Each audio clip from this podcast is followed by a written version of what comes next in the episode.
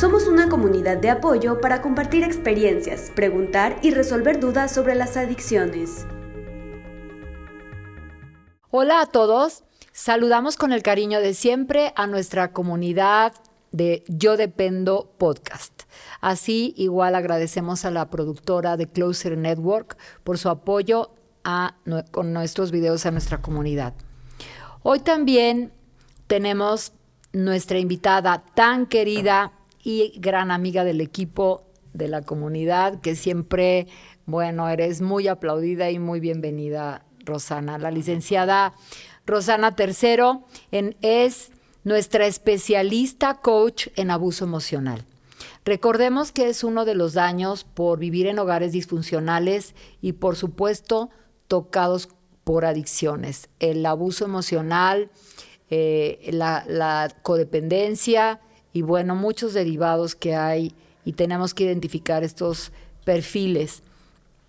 Ahora ya también nuestra especialista se ha especializado en abuso narcisista y psicópata para que tomen nota. Ya saben que saldrá su correo electrónico para que la puedan contactar en los casos de divorcio. Ella es altamente recomendada. Pues bien, Rosana, ya vimos en nuestros podcasts anteriores las víctimas verdaderas, ¿verdad? Tú nos has hecho a favor de, quedar muy claro que sí hay víctimas reales, ¿verdad? Las víctimas que fueron por abuso emocional. Y también en el siguiente podcast nos hablaste de una de las formas muy comunes de abuso, hicimos referencia a una película, el gaslighting, ¿verdad? Nos dejaste muy claro cómo es esta forma de abuso. Y ahora, bueno, pues es que este tema no se acaba. Este tema nos da para mucho porque pues es la vida real. Lo que pasa es que hoy, gracias, gracias a la evolución, gracias a que ya tenemos más apertura, pues ya todo tiene un nombre, todo, todos tenemos acceso a, a esa información y a crecer y a hacer algo mejor con nuestras vidas, ¿no? Y sobre todo a defendernos, ¿verdad? De cuando, de cuando somos agredidos, porque esta es una, una manera muy terrible de agresión. Ahora nos vas a hablar sobre las falsas víctimas. Es el tema de hoy, falsas víctimas. Esto suena muy, muy grotesco. hoy por hoy, como, como estábamos platicando en, en este previo al inicio, el, término suena muy feo, ¿verdad? Ya nadie quiere ser víctima porque pues sabemos que detrás víctima, victimario y, no queremos nadie ni ser dañados ni dañar. Y ya no hablo más porque yo creo que tú traes bastante material. Vamos a salir, amiga. ¿Qué tal, Muchas gracias. Muchas gracias por la invitación de nueva cuenta. Pues sí, es, el día de, de, hoy el tema es, o sea, no sea como las falsas víctimas o lo que también se conoce como el victimista, ¿verdad? O para distinguirlo de una persona que realmente está siendo objeto de un maltrato, de un abuso eh, realmente, ¿no? Una persona que está realmente siendo eh, dañada por alguna otra persona, una víctima inocente, digamos.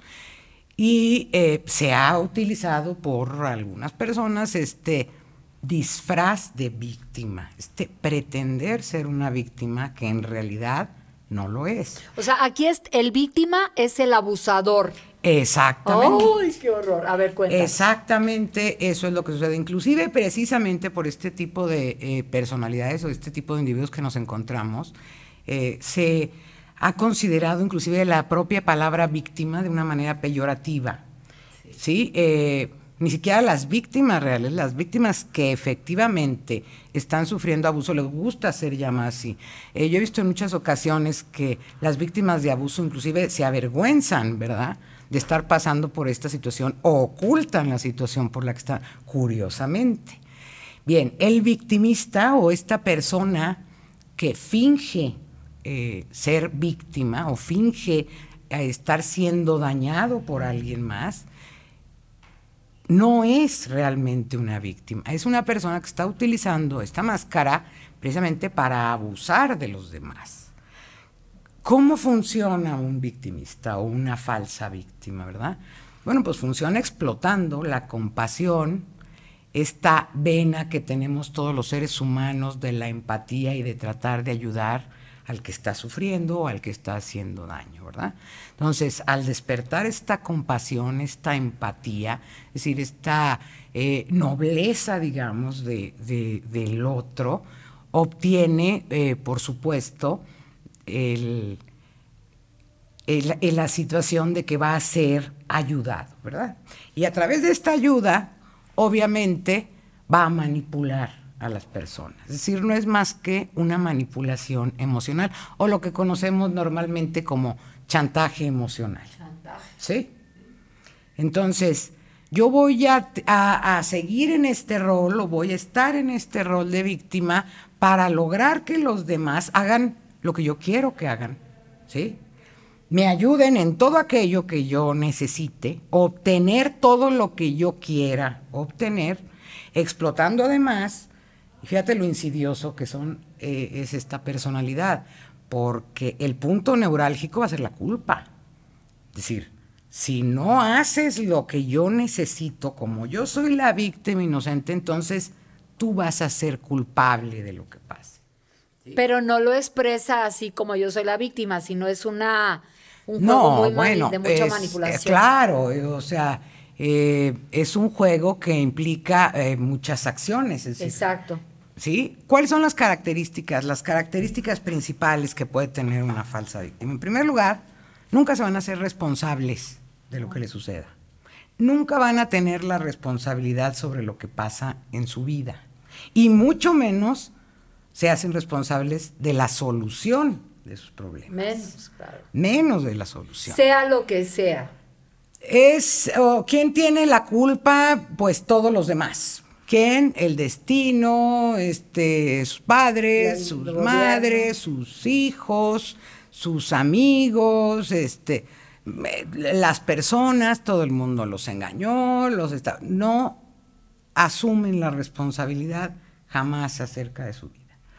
Y forzan al entorno a resolverles todas las situaciones que muchas veces fueron y han sido creados precisamente por ellos mismos.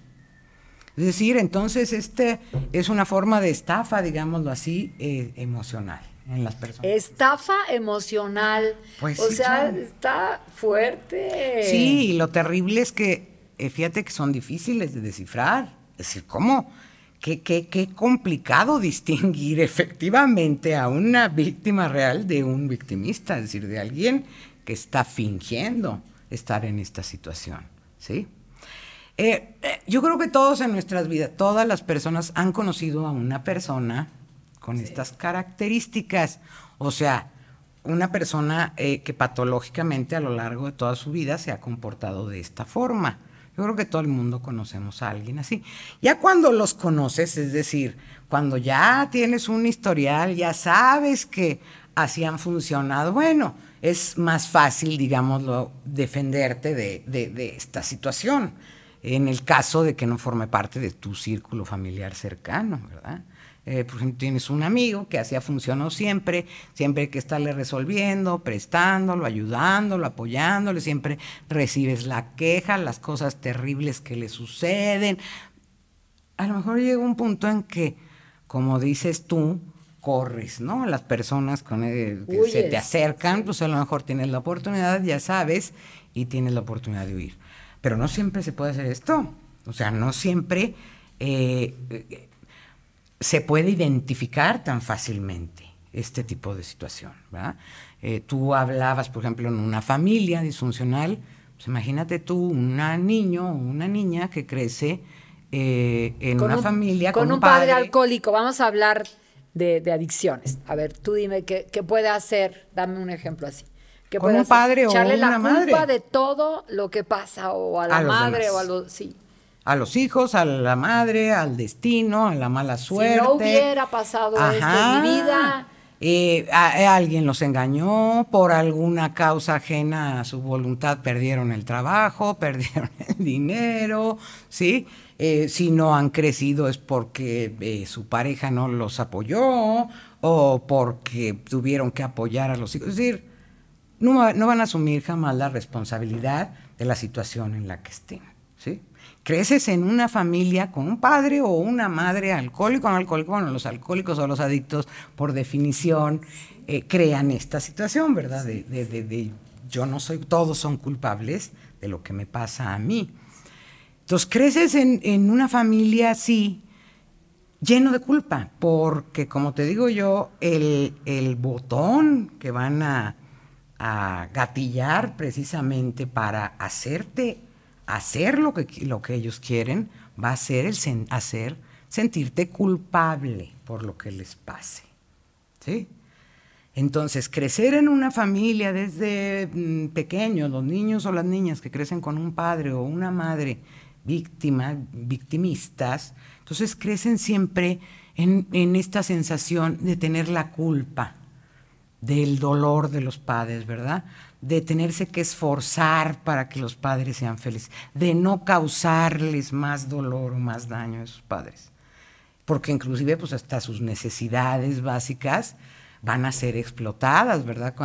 ¿Cuántas veces este, no hemos visto estas personas que eh, los pequeños, pues por necesitar zapatos, por necesitar útiles, ¿verdad? Lo, lo, básico, digamos, material, ya no digas lo emocional, la contención em, emocional, o sea, hacen, eh, son, se sienten culpables porque los padres les van a estar reclamando, el sacrificio que hacen, lo mucho que trabajan, lo mucho que sufren para poderles dar en cualquier familia, eso es en cualquier familia. Eh, sí, en una familia eh, que, está disfuncionando en esto, ¿verdad? donde el padre no asume la responsabilidad de que él es el padre y a él le corresponde por responsabilidad encargarse de dotar a sus hijos emocional y físicamente.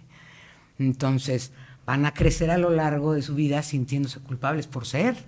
Aparte también, aunque, aunque no haya, también les pesa o les cantan el que yo te he dado todo, eh, les pesa el ah, papel de la responsabilidad, causan esa culpa en los hijos. Esa es una de las características, ¿verdad? El, sacrificio.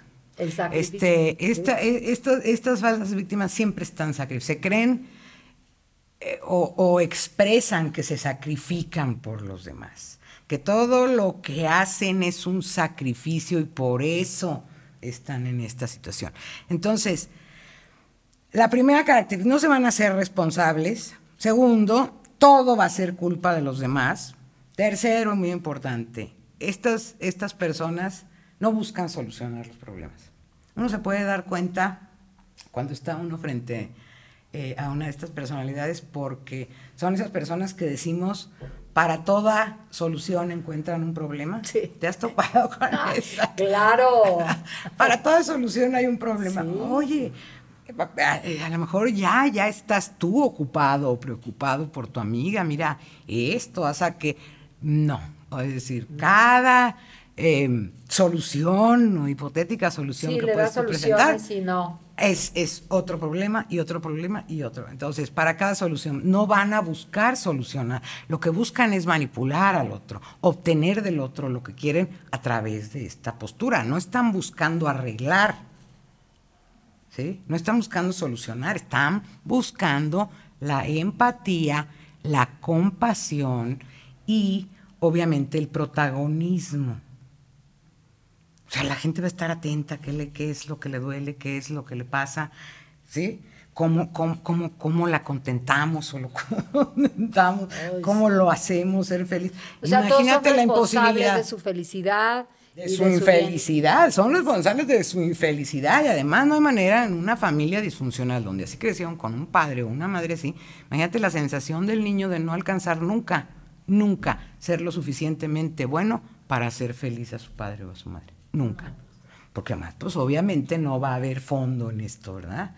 O sea, no va a haber ninguna atención, ninguna acción que en algún momento eh, pueda producir ya el salir o el sacar de ese error, ¿verdad? Hacerlos felices. No hay. Entonces son un barril sin fondo. Sí, totalmente. Muy bien. Entonces, se, ya, ya dijimos que eh, utilizan esta, esta cuestión de sacrificar, que buscan el protagonismo, que buscan la compasión y son incapaces de realizar una autocrítica. ¿Cómo una, una persona que está fungiendo en este papel de víctima, si cualquiera otro trata de hacer ver que tiene que salir de esa situación, ¿verdad? Que puede salir de esa situación de víctima, nunca van a aceptar este rol.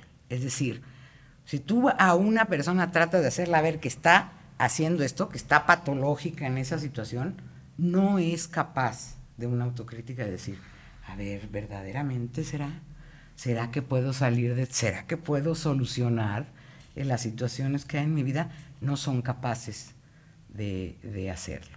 Entonces también, pues es agotador luego para las personas que están en el entorno intentar hacer ver a una persona que sí hay manera, ¿no? Que sí tiene, que debe, porque realmente la única manera en la que, inclusive en las víctimas reales, la única manera en la que puedes dejar de ser víctima es asumiendo que tú puedes. ¿Quién puede sacar a alguien de una situación de víctima? Solamente la víctima. Puede recibir apoyos del exterior, pero solo la persona que está en esa, en esa postura puede salir de ahí. Nadie puede resolver la vida de otra persona si no es la misma que está eh, viviendo en esa situación. Entonces, pero con un victimista, pues obviamente que no van a querer, porque esta es una postura donde han eh, obtenido beneficios, ¿verdad? Muchas ganancias. Así es. O es un modus vivendi. Es, una manera de vivir. Es una manera de vivir, estafar. así es. Estafar emocionalmente, sí. Eventualmente eh, podemos conocer personas que vengan con esta historia y que han estado en nuestra vida presentes durante mucho tiempo, pero también se nos puede aparecer, es decir, espontáneamente, digámoslo así, algún manipulador de esta naturaleza y que son digamos, los victimistas, que yo les llamo oportunistas, ¿verdad? Que de repente conoces una persona o se presenta una persona y después resulta que tiene unos problemas y viene la estafa. Eh, tú lo puedes o la puedes ayudar con una cierta cantidad, así. Y entonces, como resultado de esta vena bondadosa que tenemos, ¿no? Eh, los hombres como el príncipe valiente o las mujeres salvadoras como la madre Teresa, ¿sí sabes? Sí, sí. Sí, porque también embona, ¿no? Embona también, como que se los encuentran como imanes. Porque además es una manipulación. Sí. pues muchas veces, inclusive una persona completamente eh, que a lo largo de su vida no ha estado en esto, pues puede ser objeto, porque está siendo manipulado y acuérdate siempre, Moni todos podemos ser objeto de manipulación. Todos. Todos. Sí, no hay un, no hay un, exclusivo. Eh, sí. Yo creo que las personas menos manipulables son aquellas que son conscientes de que pueden ser manipuladas. ¿eh? Eh, desafortunadamente, que el ser humano no, no, no nos gusta pensar que podemos ser objeto de manipulación. No, yo no. O sea, al que manipulan es seguramente porque era más tonto o más débil, no, señor. O sea, un buen manipulador, un buen estafador puede estafar o manipular a cualquiera, ¿sí? Entonces, hay que estar atentos, hay que, eh, hay que eh, poner en acción un poquito del equilibrio emocional, es decir, no desbocarse inmediatamente en estas eh, emociones, sobre todo eh, bondadosas o de ayuda o que nos hacen sentirnos los héroes de la historia, que eso es eh, lo que muchas veces en estos oportunistas puede, puede brotar, ¿no? Puede salir. Y eh, en las víctimas ya patológicas o crónicas que han estado presentes en nuestras vidas, pues también hay que trabajar porque también generan un daño terrible en, en su entorno. Entonces, hablábamos hace un momento, agotan físicamente, porque un victimista pues obviamente va a utilizar tu tiempo, tus te agotan emocionalalmente en tratar de resolverlos con el conflicto pensar por ellos Exactamente. porque hasta tienes que pensar por ellos. Y, y eres aparte su bote de basura no o sea emocional te echan toda su entonces eh, te drenan. te fue, a ver deja ver qué hago contigo ¿verdad? te drenan emocionalmente porque sí eres porque tú eres un ser humano empático y efectivamente o sea vas a empatizar con ese dolor verdad entonces te drenan el tiempo porque pues luego quieren disponer de todo esto, que hagas, que resuelvas, que tornes, que vayas, que los lleves, que los traigas, que los acompañes, ¿sí? te drenan emocionalmente, como dices, porque estás, tu energía emocional puede estar enfocada en resolverles el problema o en la angustia. Te pueden drenar y muchas ocasiones vas económicamente. ¿Cuántos casos no hemos visto de hijos que drenan económicamente? Tú hablabas hace, eh, cuando se relacionan, por ejemplo, con un hijo adicto, que son expertos en manipular eh, la culpa, si tú no me resuelves este problema, voy a... O los adictos también, los, adictos, les encanta. Si yo no me hubiera pasado esto en mi vida, nunca hubiera, y ahí empieza una manipulación y todos a resolverle la vida también. Y entonces resulta que es muy probable que no eres tú eh, quien va a solucionar el problema, sino que tú estás siendo víctima de una manipulación, de una falsa víctima. ¿Me explico? No es la víctima, es el victimario a través de este disfraz que se está utilizando. Bien, decimos que no es posible que realicen autocrítica. Otra de las características que eso también es muy fácil de detectar, carecen completamente de empatía hacia el otro. Si tú conoces a una persona... O sea, como los narcisistas. Claro, ¿Nunca te has topado con una persona, esta, eh, como dices tú, el problema recurrente, siempre está en la queja, el lamento? Eh, y si tú les expones un, o tú tienes un problema, estás pasando por una situación difícil en ese momento, no vas a encontrar ninguna respuesta empática. No, pues si yo soy el que sufre. Imagínate que tú a la amiga esta que está y, y de repente tú quieres platicarle alguna situación complicada por la que estás pasando en ese momento de tu vida, o sea, ¿cuál va a ser la respuesta? Tú me puedes decir, ¿cuál va a ser la respuesta? Porque seguramente tú conoces a alguien así. claro. O sea, la respuesta en automático, ¿cuál va a ser? No, o sea, tu problema no es igual de fuerte que el mío, no. Tú tienes cómo solucionar. No, pero tú tienes muchas ventajas. No, como yo, no, nadie sufre como yo, ¿verdad? Y yo, ¿cómo te voy a ayudar si yo soy una víctima eterna? No hay respuesta empática, no hay reciprocidad en estas personas. Nunca vas a encontrar algo que digan, ahora yo te ayudo, jamás. O sea, nunca van a poder apoyarte de ninguna manera, ¿eh? O sea, ni moralmente, ni emocional, ni económica, ni con nada. Qué barbaridad. Es, es, es como como dice el dicho, ¿no? Como el hambre pedirle a la miseria, ¿no? Así es. es, algo así que se empata. Fíjate, Rosana, que eh, eh, va, a ser este un, un podcast que vamos a dividir en dos, en dos eh, secciones. vamos a, a, cortar aquí porque hay todavía mucha información. Y bueno, pues vamos a agradecer a nuestra comunidad. Eh, que nos vean en el siguiente eh, episodio con las siguientes eh, preguntas que tenemos, con los siguientes modelos de, ¿cómo dijiste? Victimistas. que, que, que, están aquí y bueno, pues tenemos que completar esta información. Agradecemos a nuestra comunidad que estén al pendiente del siguiente episodio y les recordamos que nos sigan en nuestras redes sociales en Facebook y en Instagram con las publicaciones diarias y con toda esta información de todos estos temas de interés para la comunidad de Yo Dependo. Me despido con la vibra de siempre.